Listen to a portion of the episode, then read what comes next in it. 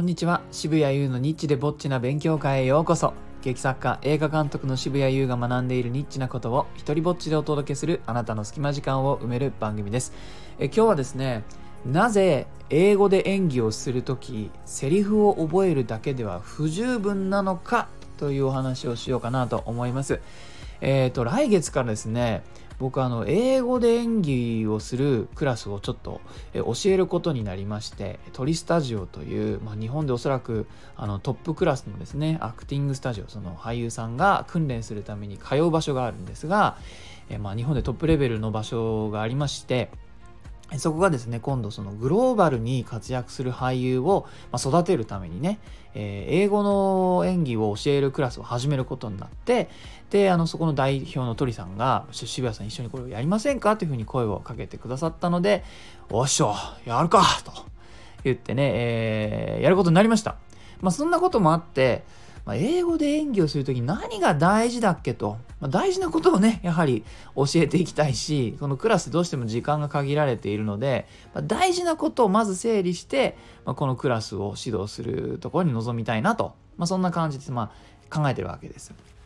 で、思ったのが、ま多くの人はですね、やっぱ英語で演技をするが目的になるから、まあそれは当たり前なんですけれども、あのー、ね、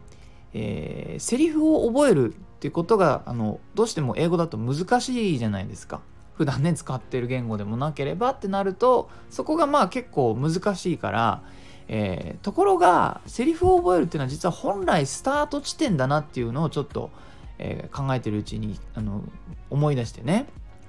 まああの俳優さんなんだ僕がアメリカにいた時に、ね、ちょっと実は演技の勉強してたことがあってその時のあの演出のね先生は俳優にとってセリフっていうのはもう呼吸するようなものだと。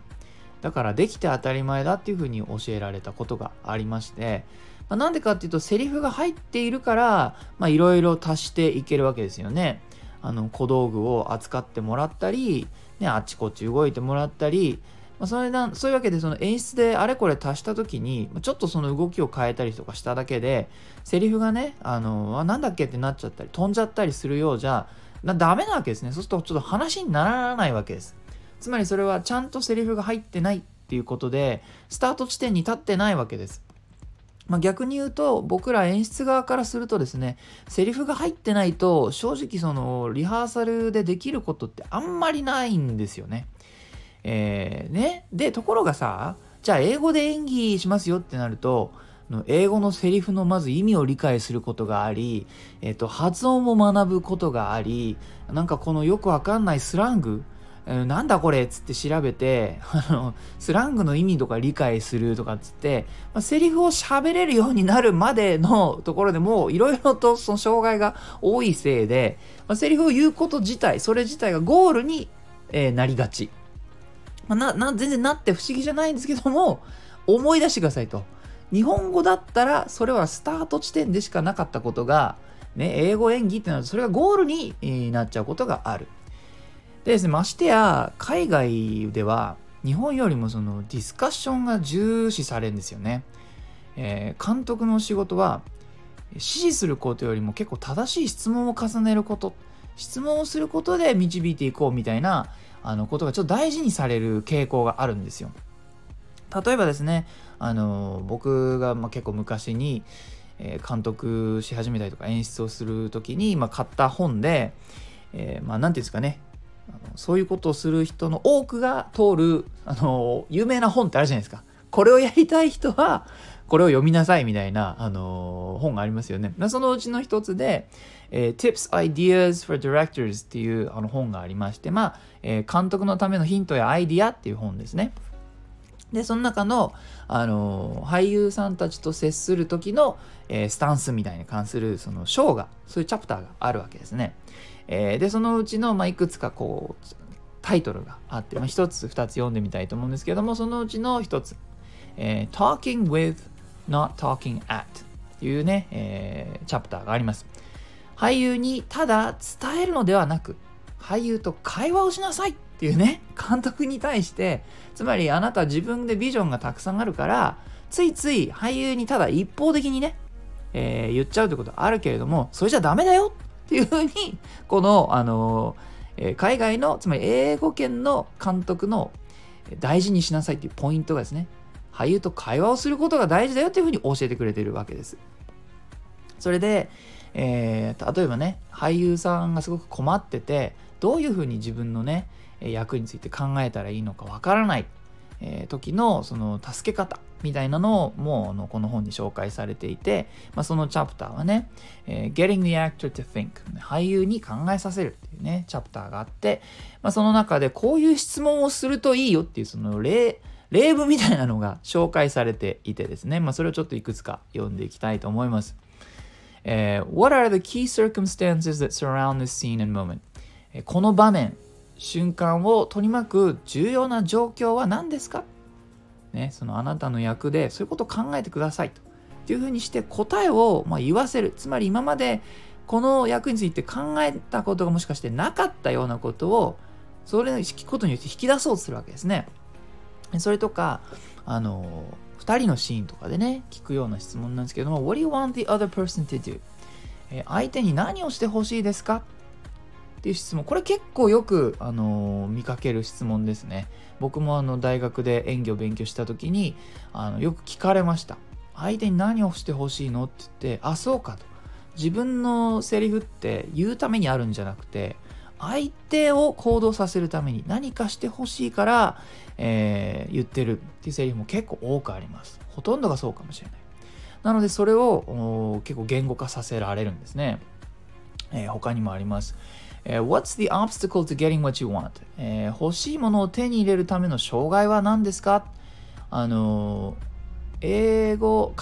英語圏の台本分析は、あの want と障害、ね、あなたが欲しいものとそれを妨げる障害は何ですかっていうのを結構明確に分析させられるんですね。なのでこの2つにまつわるディスカッションっていうのは現場ですごく多いんです。とまあこのようにですねあのチャプター1つとっても俳優さんとどうあの身のある会話をするための質問がたくさんあってこんなことを勉強した上で海外の監督というのは現場に立ってるんですね。えー、なので一方的にあなたに指示を伝えるっていうのは俳優にとってベストのね演出の方法ではないと思っていてなんならあなたを指示ではなく質問で導こうとしている。そして一緒に答えを見つけようとしている。でなんならあなたの答えを聞いてインスパイアされたいとも思ってるんですね。すごく気持ちわかります。だって答えを必ず演出家が持ってるわけじゃないんですよ。どこかの地点で、えー、その役を演じている人の方が役について詳しくなる瞬間っていうのは僕はあると信じていてそこからが楽しいエキスパートが増えていくんですねなのでそうかそういうキャラクターなのかっていうのを演じる人から僕は学びたいしだったらこうしようだったらこういう撮り方をしようだったらこういう動きをつけようっていう風に2人でねあの、まあ、みんなでこうラリーしていって作品を高めていきたいという風に思っているわけです。僕はねその演技や演出をアメリカで学んで帰国したのでここら辺の認識の差にその日本に帰ってきた時に結構驚きました。あの日本はよ,、まあ、良くも悪くも演出家がトップにいて、まあ、かなりトップダウンな感じがします。まあ、そのせいもあるのかなやっぱり日本の俳優さんと仕事をする時僕からするとちょっと受け身に感じることが、ま、しばしばあるんですね。えー、なんかもっとアイデア出してくれたら嬉しいなとかあの監督こうしたいんですけどああしたいんですけどって言ってくれたらあの何か楽しそうなのになって思うのになんかそれをすごくこっちが積極的に求めてそういう場所でそういうことしていいんですよっていうのをなんかもうそれこそね 額にねあのここは自由な空間ですって俺の額にでも書かない限り、えー、なんかそれしていいのかなっていうふうにあの俳優さんが二の足を踏むように見えますまたそういう訓練がない人が多いようにやっぱ見えちゃうんですねえー、まあ、そんな差があります。 culture difference がね、あります。そんなわけで、これから教えていく Acting in English 英語演技クラスは、あの台本についての英会話になれる。その作品について英語であれこれ話す。ことになれるも、まあ、重要な要素として扱っていこうと思ってます。えー、こんなね、どんな感じかちょっと試しに見てみたいよという方がこのラジオを聞いて、えー、いらっしゃいましたら、今度6月8日と15日にちょっとお試し会、あのトライアルレッスンを行います。えー、詳細はね、概要欄に貼っておくので、えよかったらご確認くださいませ。えいいなと思ったらハートマークをタップしたり、フォローしてください。Twitter もやってるので、よかったらそちらもチェックしてください。このスタイフでも自由に使える使用許可と上演料不要の日本初の一人芝居コレクション、モノローグ集アナ、そして第2弾となる狭間は Amazon で好評発売中です。サイン本はオンラインショップ渋々やをチェックしてください。全部全部概要欄にギュッと入れておきます。では、渋谷優でした。